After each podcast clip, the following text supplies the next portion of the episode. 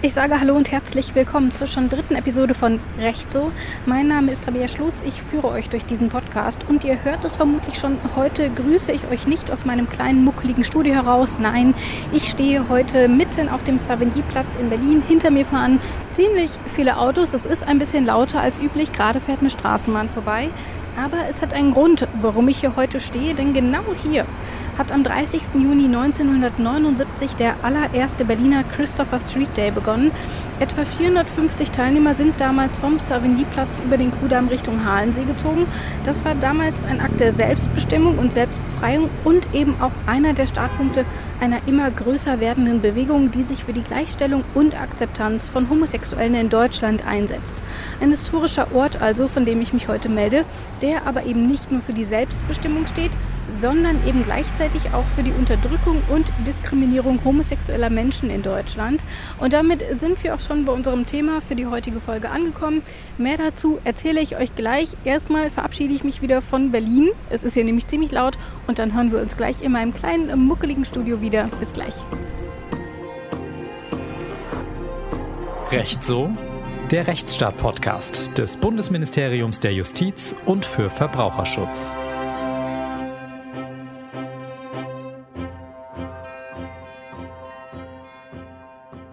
Wisst ihr, bis wann Homosexualität in Deutschland unter Strafe stand?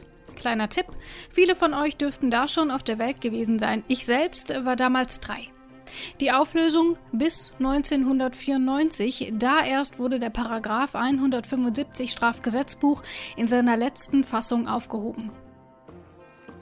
Absatz 1. Ein Mann über 18 Jahre, der sexuelle Handlungen an einem Mann unter 18 Jahren vornimmt oder von einem Mann unter 18 Jahren an sich vornehmen lässt, wird mit Freiheitsstrafe bis zu fünf Jahren oder mit Geldstrafe bestraft. Absatz 2. Das Gericht kann von einer Bestrafung nach dieser Vorschrift absehen, wenn erstens der Täter zur Zeit der Tat noch nicht 21 Jahre alt war oder zweitens bei Berücksichtigung des Verhaltens desjenigen, gegen den sich die Tat richtet, das Unrecht der Tat gering ist. Dass dieser Paragraph nicht mehr gilt, ist für alle, die jetzt noch nicht gerechnet haben, also erst 26 Jahre her. Sexuelle Handlungen unter Männern waren in Deutschland also noch strafbar, als die halbe Welt zu Michael Jacksons Beat It getanzt hat.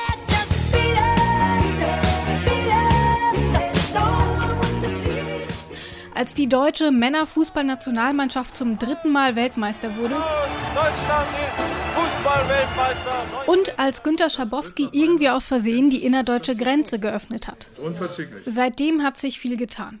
Es ist ein vierter Weltmeistertitel hinzugekommen. Der CSD zieht nicht mehr mit 450 Menschen durch Berlin, sondern mit über einer Million. Die Ehe wurde für alle geöffnet. Jene, die wegen Paragraph 175 verurteilt wurden, wurden rehabilitiert. Und heute diskutieren wir über die Besserstellung lesbischer Paare, was Kinder und Adoption angeht. Die Geschichte der Gleichstellung von Homosexuellen ist also auch eine Geschichte des Wandels im Rechtsstaat, zugegeben ein sehr langsamer, aber trotzdem. Und diesem Wandel wollen wir uns heute widmen. Paragraph 175 steht hierfür im Vordergrund. Wir haben eben schon in die letzte Version des Paragraphen reingehört. Die war, wenn man mal ins Jahr 1945 zurückspringt, allerdings noch sehr milde. Der Paragraph ist nämlich alt sehr alt. Kleiner Geschichtsexkurs im Schnelldurchlauf. Er existiert seit 1872, damals stand er noch im Reichsstrafgesetzbuch. Und noch früher in den 1850er Jahren hat es eine ähnliche Fassung auch schon mal gegeben, damals dann aber noch nicht unter diesem Paragraphen 175. Männer, die im 19. Jahrhundert Sex mit anderen Männern hatten, mussten mit einer Haftstrafe rechnen. Außerdem haben sie riskiert, ihre bürgerlichen Ehrenrechte zu verlieren, also zum Beispiel das Wahlrecht. Spulen wir mal ein bisschen vor, Hitler kommt an die Macht, zwei Jahre später, also im Jahr 1935, wird der Paragraph 175 verschärft. Nicht mehr allein sexuelle Handlungen an sich stehen unter Strafe, es reicht dann schon aus, homosexuell zu sein. Denn allein das gegenseitige Anschauen oder Anfassen ist dann verboten. Und so bleibt es auch, der Paragraph 175 wird nach Kriegsende nämlich in die Bundesrepublik mitgenommen. Und dann? Professor Dr. Martin Burgi hat sich länger mit diesem Paragraphen befasst. 2016 hat er ein Gutachten darüber geschrieben, wie eine mögliche Rehabilitierung jener aussehen könnte, die unter dem Paragraphen in der Bundesrepublik verurteilt wurden. Ich kann ihn jetzt sehen, wenn auch nur über Zoom. Hallo, Herr Burgi. Guten Tag. Herr Burgi, ich will zunächst direkt einen zeitlichen Sprung in die Vergangenheit machen, nämlich ins Jahr 1945. Wie steht es denn da um den Paragraphen 175? Also im Jahr 1945 gab es den Paragraphen 175. Es gab ihn die ganze NS-Zeit. Es gab ihn auch schon davor im äh, Deutschen Reich. In der NS-Zeit ist er äh, verschärft worden. In dieser verschärften Fassung hat man ihn dann 1945 angetroffen. Die Alliierten haben auf Deutschland eingewirkt, äh, Vorschriften dieser Art äh, zu überdenken bzw. aufzuheben. Bei Paragraph 175 äh, hat das aber zu dem Ergebnis geführt, dass sich die junge Bundesrepublik entschlossen hat, die Vorschrift unverändert beizubehalten. Unverändert heißt auch in der verschärften Version, die die Nazis vorgenommen hatten, also nicht in der vergleichsweise weniger scharfen Version aus der Zeit davor. Was bedeutet das in dieser verschärften Version? Was stand denn dann genau konkret unter Strafe? Das ist insgesamt eine relativ komplizierte Regelung. Mhm. Äh, der Kern ist, dass der bloße Umstand, dass man homosexuell ist und mit einem anderen Mann homosexuelle Handlungen gewissermaßen, das ist aber auch schon umarmen gewesen, ausgeübt hat, dass das eine, ein Straftatbestand ist. Das muss man immer in aller Deutlichkeit so sagen, weil wir uns das heute überhaupt nicht vorstellen können. Aber genau dieses, also ohne Hinzutreten irgendwelcher weiterer Umstände, nur zwei Männer laufen auf der Straße, halten sich die Hand, umarmen sich oder dergleichen, das erfüllte den Straftatbestand. Das ist in der Tat eine sehr scharfe Version. Die wurde dann später auch nochmal geändert. Darüber werden wir im Laufe unseres Gesprächs noch sprechen. Zunächst aber will ich jetzt ins Jahr 1949 vorspringen. Damals äh, tritt das Grundgesetz in Kraft und da gibt es ja den Artikel 123 Absatz 1 und da steht Folgendes drin. Recht aus der Zeit vor dem Zusammentritt des Bundestages gilt fort, soweit es dem Grundgesetze nicht widerspricht. Nach heutigem Verständnis hätte da Paragraph 175 definitiv, äh, wäre der dort drunter runtergefallen, aber man hat ihn behalten. Wie ist das denn begründbar? Also natürlich haben Betroffene versucht, äh, auf diesem Weg von der Strafbarkeit loszukommen. Äh, die Staatsanwaltschaft und Gerichte haben im Grunde sofort wieder die Verfolgung aufgenommen und es kam zu Verurteilungen. Die Verurteilten haben dann über ihre Verteidiger sich versucht, auf diese Vorschrift Artikel 123 zu berufen. Und das ist dann bis zum Bundesgerichtshof in Strafsachen gegangen, also dem obersten Strafgericht. Und der hat wiederholt entschieden, dass es sich hierbei um eine Vorschrift handelt, die zu Recht fortgelten würde, die also ungeachtet ihrer NS-Herkunft äh, weiterhin Bestandteil der bundesrepublikanischen Rechtsordnung sein könne. Und aus heutiger Sicht ja noch fast äh, trauriger und auch, wie ich sicher weiß, beim Bundesverfassungsgericht äh, so empfunden, äh, hat auch das Bundesverfassungsgericht in Karlsruhe zweimal besonders prominent in einer Entscheidung im Jahr 1957 äh, auf die man heute natürlich in Karlsruhe nicht stolz ist, dieses bekräftigt. Also es war von gerichtlicher Seite vollkommen unumstritten eigentlich, dass dieser Straftatbestand äh, auch weiterhin in der Bundesrepublik gilt. Lassen Sie uns vielleicht mal über ein konkretes Beispiel sprechen. Ähm, Artikel 3, Gleichheit zwischen Mann und Frau. Nun war es ja so, dass die homosexuellen Handlungen zwischen Männern zwar strafbar waren, zwischen Frauen aber nicht. Und unter anderem wegen dieses Umstandes wurde dann auch vom Bundesverfassungsgericht geklagt. Und im Mai 1957 ähm, haben die Richterinnen und Richter in Karlsruhe dann entschieden, dass das kein Grund ist, warum äh, dieser Paragraph 175 gegen das Grundgesetz verstoßen sollte. Was bedeutet das dann rechtlich? Ähm, hat man das irgendwie nochmal wahrgenommen? Rechtlich muss man sagen, dieser Gleichheitsaspekt ist natürlich immer ja nur ein Teilerfolg. Also wenn das Gericht zum Beispiel gesagt hätte, das ist ein Gleichheitsverstoß, dann hätte garantiert der damalige Gesetzgeber und die damalige Gesellschaft mehrheitlich dafür votiert, dann eben auch die Frauen unter Strafe zu stellen. Und dann hätten sie ja einen noch viel schlimmeren äh, Zustand gehabt. Kein einziger Betroffener hätte äh, davon einen Vorteil gezogen. Ich will aber Ihnen nochmal sagen, warum oder mit welcher Begründung, einer biologistischen Begründung, äh, das Bundesverfassungsgericht das gerechtfertigt hat. Das ist eine eine Zitatstelle, die man eigentlich vorlesen muss, weil man sie sonst gar nicht zusammenbringt. Also es heißt da unter anderem, der Grundsatz der Gleichbehandlungen sei hier kein Maßstab, denn es gebe biologische Verschiedenheiten. Und jetzt wörtliches Zitat, schon die körperliche Bildung der Geschlechtsorgane weist für den Mann auf eine mehr drängende und fordernde, für die Frau auf eine mehr hinnehmende und zur Hinnahme bereite Funktion hin. Und deswegen müsse also bei Männern, wo alles drängender und gefährlicher gewissermaßen in der Sexualität sei, äh, eine Strafbarkeit eben stattfinden, während man bei Frauen das, ich vereinfache mal, noch so als Schmusen im weiteren Sinne irgendwie hinnehmen könne. Also es ist fast schon köstlich, wenn es nicht so traurig wäre. Wir machen nochmal einen Sprung in der Zeit und befinden uns jetzt im Jahr 1969. Damals äh, wurde der Paragraph 175 nochmal geändert und dann stand dort Folgendes drin. Mit Gefängnis wird bestraft. Erstens, ein Mann über 18 Jahre, der mit einem anderen Mann unter 21 Jahren Unzucht treibt oder sich von ihm zur Unzucht missbrauchen lässt. Zweitens, ein Mann, der einen anderen Mann unter Missbrauch einer durch ein Dienst-, Arbeits- oder Unterordnungsverhältnis begründeten Abhängigkeit bestimmt, mit ihm Unzucht zu treiben oder sich von ihm zur Unzucht missbrauchen zu lassen. Drittens, ein Mann, der gewerbsmäßig mit Männern Unzucht treibt oder von Männern sich zur Unzucht missbrauchen lässt oder sich dazu anbietet. Das ist auf jeden Fall schon mal ein großer Sprung. Und wenn wir dann nochmal weitergehen, vier Jahre später wurde er erneut geändert und die Altersgrenze wurde noch einmal abgesenkt. Was bedeutet denn dieser Schritt insgesamt ähm, für diesen Paragraphen? Welche Rolle hat er denn in den 1970er Jahren noch gespielt? Also das war ein wichtiger Sprung, weil die Vorschrift endgültig dann aus dem Sexualbereich gewissermaßen in den Jugendschutzbereich äh, gewissermaßen übergeführt worden mhm. ist. Das heißt, im Vordergrund stand nicht mehr die geschlechtliche Orientierung, sondern ausschließlich der Aspekt äh, Gefährdung von Kindern oder Jugendlichen. Das ist natürlich vom Anwendungsbereich signifikant geringer äh, und eine ganz andere äh, Diskussionsbaustelle gewissermaßen.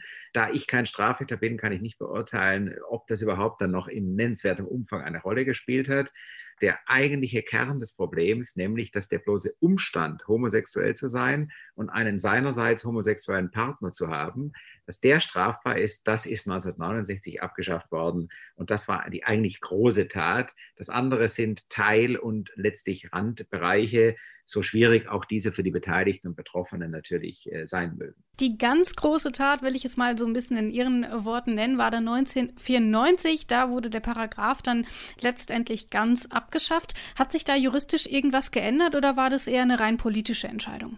Es hat sich juristisch nichts geändert. Äh, das ist eine politische Entscheidung in der Tat. Da war dann endgültig die Gesellschaft, die öffentliche Meinung, und auch der politische Raum, das heißt die Parteien letztlich auch nicht mehr direkt abhängig von Koalitionsumständen, so weit, äh, das äh, endgültig nicht mehr für strafbar zu erklären.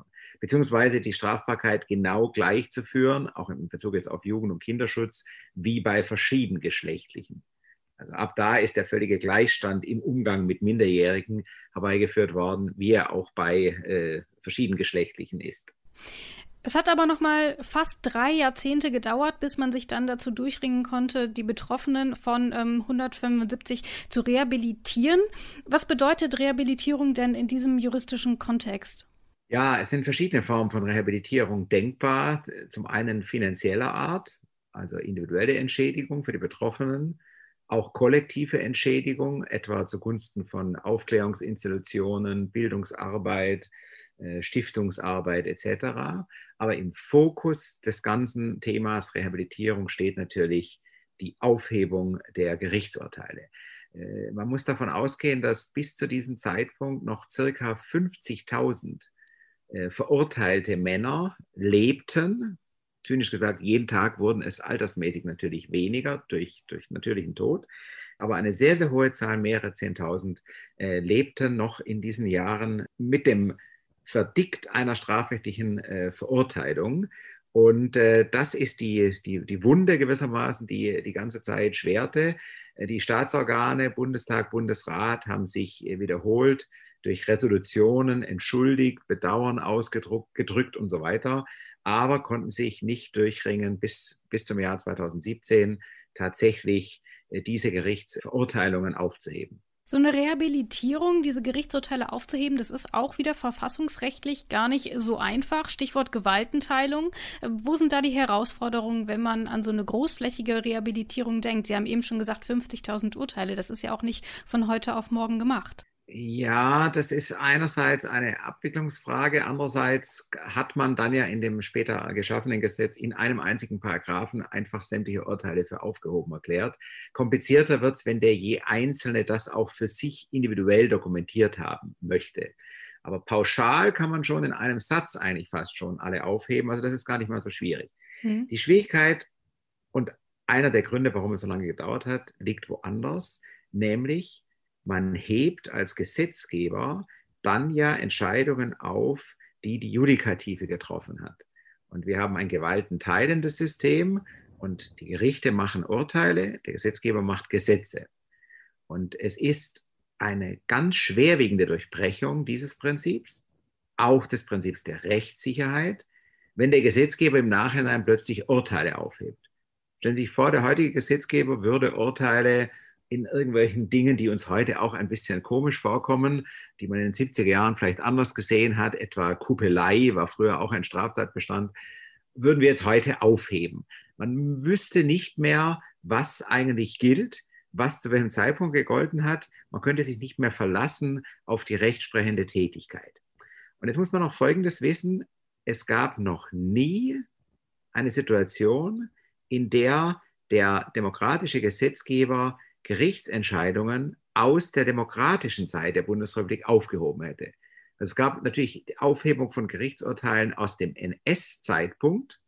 Die wurden alle schon sehr früh aufgehoben, weil das ein Systembruch war. Es mhm. wurden auch Urteile aus DDR-Zeit aufgehoben. Jetzt nicht in unserem Thema, sondern insgesamt.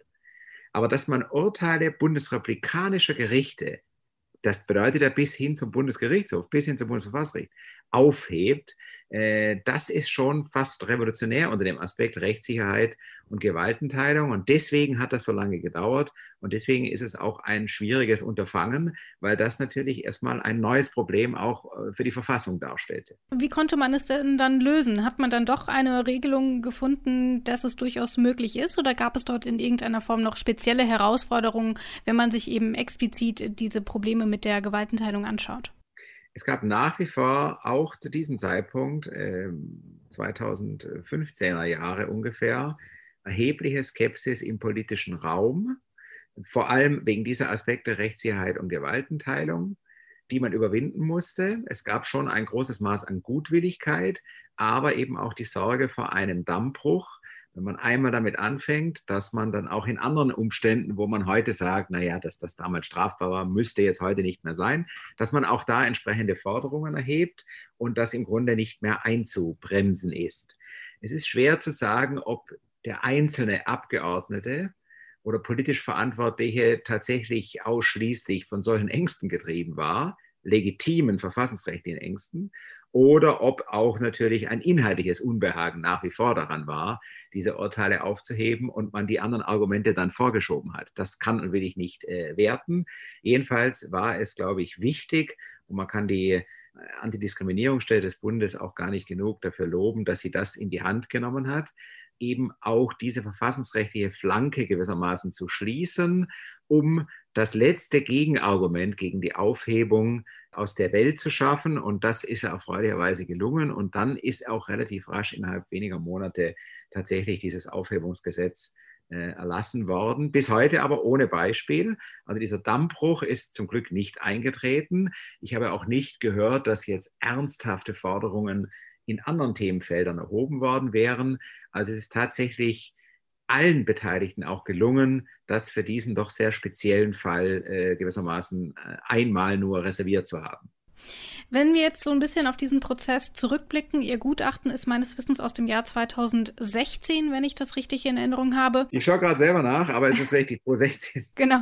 Mittlerweile ist dieser ganze Prozess abgeschlossen, die Urteile wurden eben aufgehoben. Was würden Sie denn sagen? War das jetzt letzten Endes äh, eine gute Sache, wie man das gelöst hat? Oder sehen Sie dort irgendwie noch Nachholbedarf? Irgendwie hätten Sie irgendwas anders gemacht, auch aus der verfassungsrechtlichen Sicht? Nein, also aus verfassungsrechtlicher Sicht nicht, auch aus strafrechtlicher Sicht nicht. Ich glaube, dass es insgesamt alles, was gemacht wurde, ähm, sehr positiv zu beurteilen, auch von den politisch Verantwortlichen. Es hat eine ganz große, ganz breite Mehrheit auch gefunden. Äh, es war ein, ein ganz, ganz großer Konsens da. Das ist sehr positiv zu beurteilen. Es wurde dann relativ rasch umgesetzt. Man hat beim Bundesamt für Justiz auch Stellen geschaffen, die sich mit der Abwicklung des Ganzen äh, befasst haben. Ich habe auch hier nie gehört, dass es jetzt irgendwie Probleme verfahrensmäßiger Art gäbe. Äh, also das Ganze scheint auch äh, zu funktionieren und hat natürlich sehr befriedend gewirkt. Das Einzige, was man immer noch fragen kann, warum hat es eben so lange gedauert und wie groß waren die Widerstände? Das ist die Frage, die man bis heute immer wieder stellen kann. Das sagt Professor Dr. Martin Bogi. Vielen Dank für das Interview. Danke Ihnen. Ist der Umgang mit Paragraf 175 also auch ein Zeichen dafür, dass sich der Rechtsstaat wandeln kann, Unrecht einsehen kann, um Vergebung bitten kann? Ja. Die Bundesregierung hat alle Verurteilungen ab 1945 aufgehoben. Geregelt ist das im Gesetz zur strafrechtlichen Rehabilitierung der nach dem 8. Mai 1945 wegen einvernehmlicher homosexueller Handlungen verurteilten Personen. Schauen wir doch mal rein. Es gibt sieben Paragraphen. Grob widmen sie sich zwei Dingen. Dass die Urteile aufgehoben werden und dass die Betroffenen eine Entschädigung bekommen können. Mit unserem Gesetzesentwurf sollen deshalb alle Verurteilungen wegen einvernehmlicher homosexueller Handlungen zwischen Personen über 14 Jahren pauschal aufgehoben werden. Außerdem sollen die Betroffenen finanziell entschädigt werden. Ja, diese Entschädigung ist gewiss nicht mehr als ein Symbol, aber ich meine, es ist ein wichtiges Symbol, gerade für die Betroffenen. Das hat der damalige Bundesjustizminister Heiko Maas 2017 im Bundestag gesagt. Aber wie sieht eine solche Entschädigung denn eigentlich aus? Für jedes aufgehobene Urteil gibt es 3000 Euro, für jedes angefangene Jahr Freiheitsentzug 1500 Euro. Die Entschädigung ist laut Gesetz nicht pfändbar und wird auch nicht auf eventuelle Sozialleistungen angerechnet. Wie wir von Martin Burgi schon gehört haben, stand zum damaligen Zeitpunkt noch ungefähr 50.000 Menschen eine solche Entschädigung zu. Einer dieser Betroffenen ist Klaus Schirdewan. Zu ihm bin ich nach Mannheim gefahren, denn wir wollen hier nicht nur über die Betroffenen sprechen, sondern eben auch ihre persönlichen Erfahrungen hören. Denn wenn ich ehrlich bin, ich kann mir absolut nicht vorstellen, was der Paragraph im Alltag bedeutet hat. Ich kann mir nicht vorstellen, wie die Betroffenen damals damit umgegangen sind und ich kann mir nicht vorstellen, wie sie heute auf ihre Lebensgeschichte zurückblicken. Ich freue mich also sehr, dass sich Herr Schiedewan bereit erklärt hat, mir und dann natürlich auch euch seine Geschichte zu erzählen. Herr Schiedewan, erst einmal vielen Dank, dass Sie mich empfangen haben. Freut mich, dass Sie bei uns heute im Podcast dabei sind. Danke. Herr Schedewan, es ist heute gerade für die jüngere Generation vermutlich schwer vorstellbar, aber Sie wurden wegen Ihres ja, Wesens eigentlich äh, durch den Staat verfolgt auf Basis des Paragraph 175. Was ist geschehen?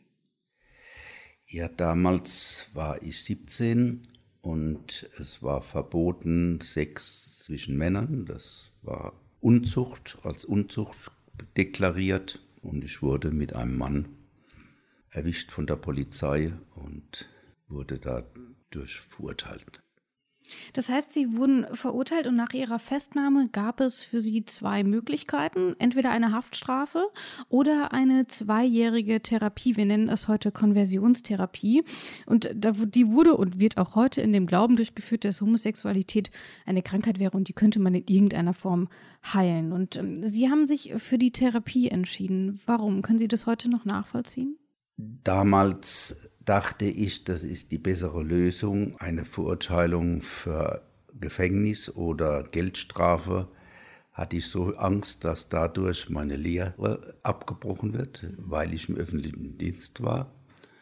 Und durch diese Therapie hat es geheißen, könnte man das umgehen.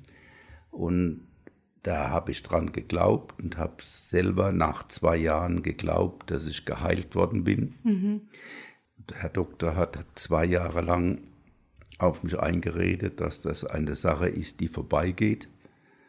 Und ich habe es selber geglaubt und habe mich dann verlobt und sogar später geheiratet und dachte, damit wäre es gut, obwohl ich immer wieder zwischendrin Gefühle gehabt habe für Männer und es war nicht weg, aber ich dachte, wenn man dann verheiratet ist, mhm. äh, dann klappt das schon. Und es hat ja auch geheißen, wenn man die richtige Frau findet, ist das alles gut.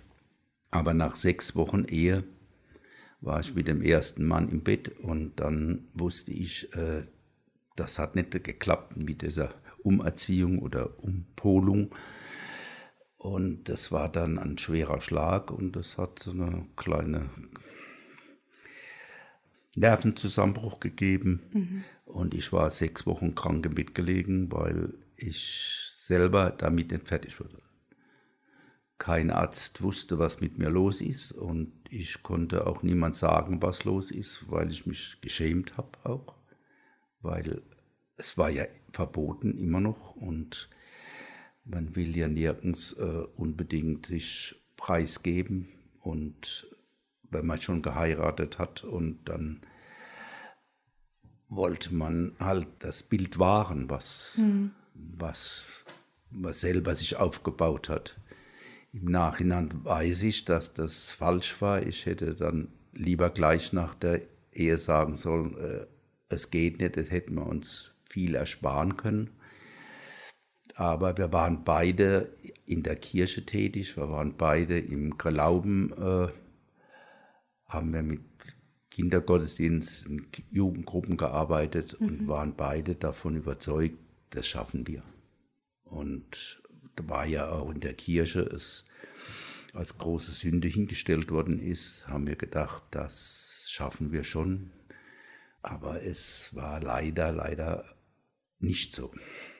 Sie haben jetzt schon viel, wenn ich kurz zwischenfragen darf, über die zum Beispiel die Kirche gesprochen, aber auch über das Umfeld in Ihrer Lehre. Ähm, wie war denn damals, wie muss man sich das, das denn heute vorstellen? Im Podcast hören vor allem jüngere Leute, die kennen äh, so eine, so eine Situation überhaupt nicht. Welche Rolle hat denn Ihr Umfeld dann äh, zu dem Zeitpunkt gespielt, auch für Ihre Entscheidungen, zum Beispiel für die Therapie und für die Ehe? Können Sie das irgendwie einordnen?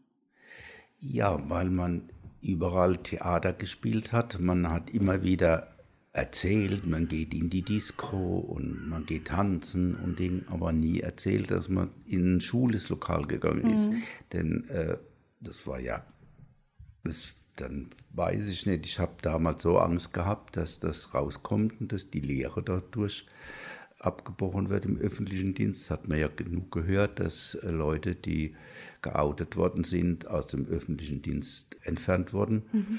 Und da hatte ich eine riesen Angst, auch äh, meiner Familie gegenüber. Äh, war es von meinen Eltern her, nach der Verurteilung dürfte ich niemand etwas sagen, es dürfte niemand erfahren, es wurde alles verheimlicht. Das Bild nach außen musste schön ganz normal sein.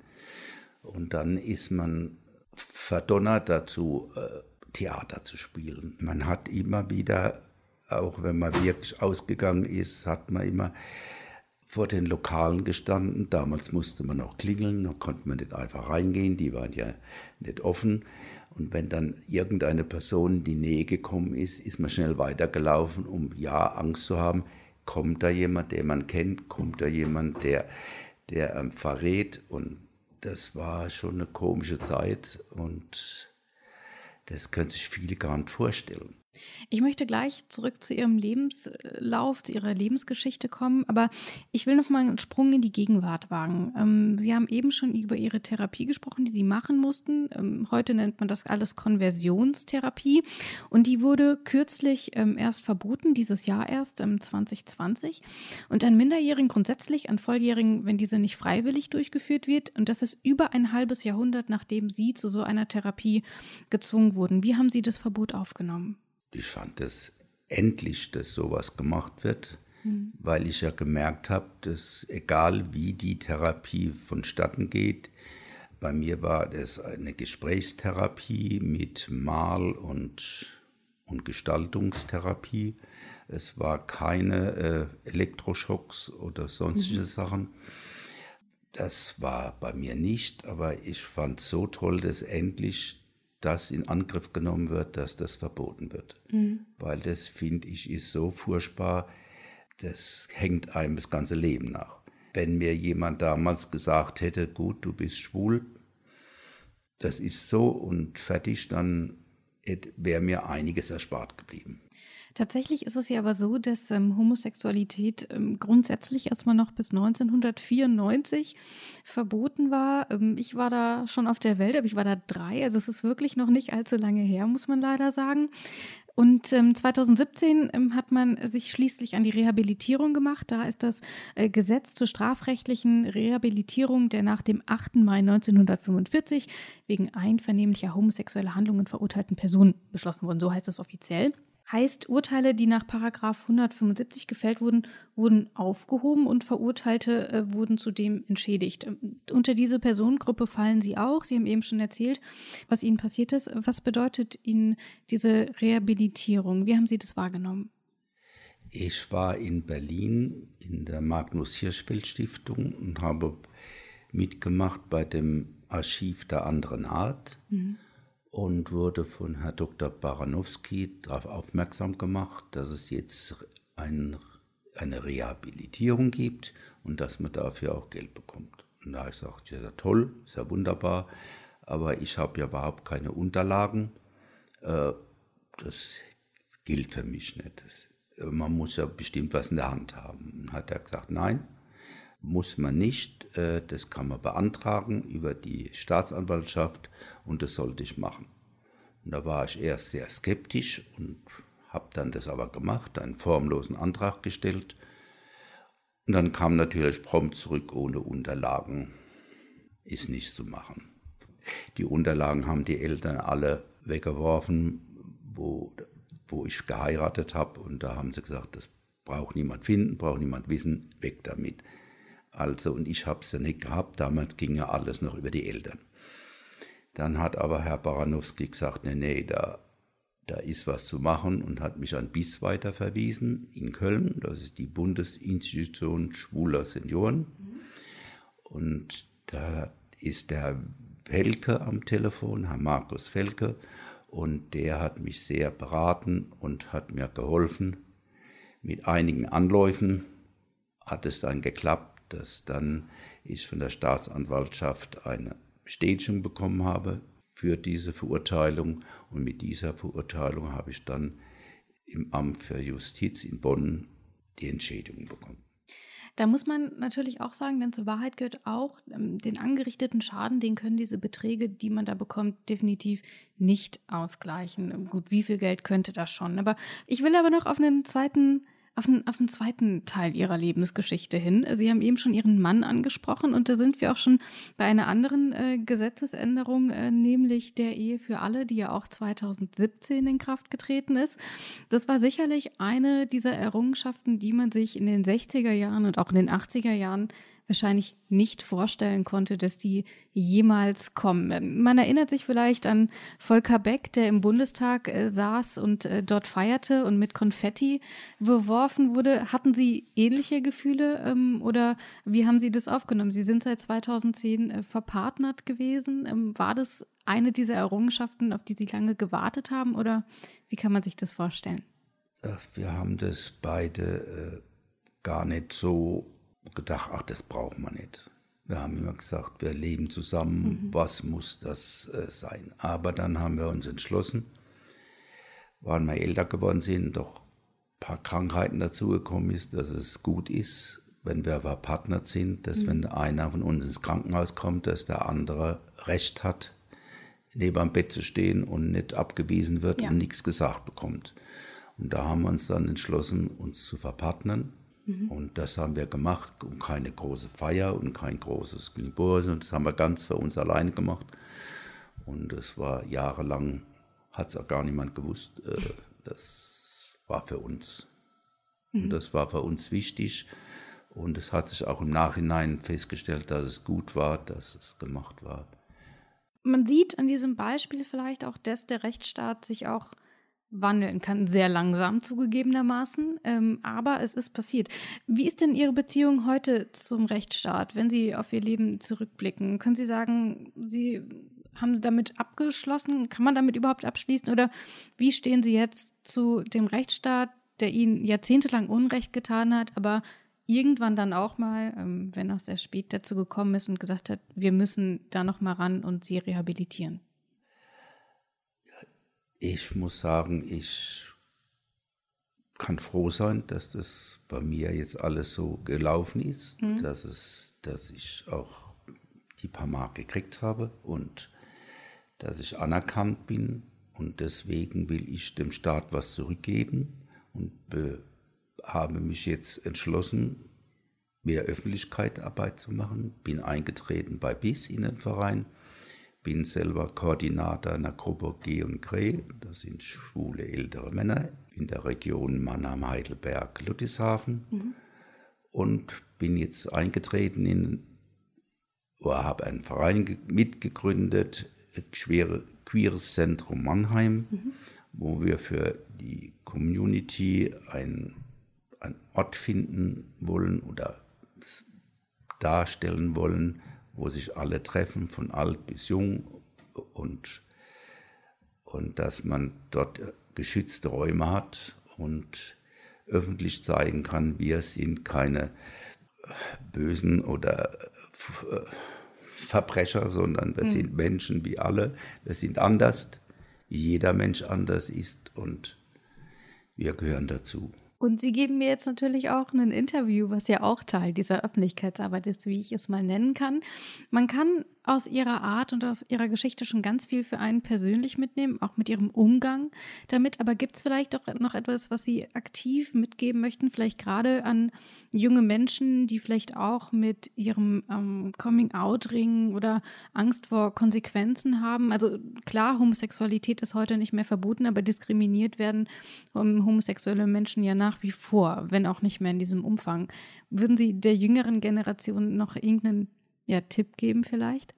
Ich kann jedem nur den Tipp geben, er soll sich nicht verstellen, er soll so leben, wie er ist. Es ist natürlich schwer, in der Öffentlichkeit zuzugeben, auch heute noch. Es gibt heute noch äh, Berufe und Gruppen, wo es immer noch furchtbar ist. Man denkt bloß an die Sportler. Wenn die sagen, wir sind schwul, dann fällt bei vielen die Welt auseinander. Aber als junger Mann soll, oder, ja, oder junge Frau, die, die soll sich wirklich ihr Leben danach richten, was ihr gut tut, nicht was die Gemeinschaft oder die Familie oder irgendjemand ihr einredet. Denn das äh, bringt mehr Schaden und mehr Qual hinten nach, wie wie das andere. Natürlich ist es sehr schwer zu leben offen. Es hat bei mir sehr lange gedauert, bis ich so weit war. Aber jetzt lebe ich besser und freier und es gibt halt immer die Schwierigkeiten, in welcher Gruppe man gerade ist wo, oder in welcher Gesellschaft man sich Arbeit hat und, und bewegt. Da ist es, es leider, leider immer noch ganz schwierig mit, mit verschiedenen Gruppen. Vielen Dank für das sehr persönliche und sehr freundliche und informative Gespräch, Herr Schedowan. Bitte, bitte. Auch heute ist es nicht immer leicht, offen mit seiner Homosexualität umzugehen. Hier ist der Rechtsstaat in Form der Politik gefragt, sich weiterhin für die Gleichbehandlung Homosexueller einzusetzen und einen Rahmen zu schaffen, der Diskriminierungen weiter abbaut. Da ist der Rechtsstaat aber auch in Form der Gesellschaft gefragt. Auch wir müssen unseren Beitrag leisten, Diskriminierungen wahrnehmen und uns dagegen wehren. Paragraph 175 hat über 100 Jahre existiert. Jetzt darf es gerne sehr viel schneller gehen. Ich versuche gar nicht hier einen ruckelfreien Übergang hinzubekommen, denn das Thema unserer nächsten Folge geht in eine etwas andere Richtung. Wir sprechen über die sexuelle Selbstbestimmung von Frauen in der heutigen Zeit. Wir sprechen über die Reform des Sexualstrafrechts und wir sprechen darüber, was Nein heißt Nein eigentlich genau bedeutet. Wollt ihr hören?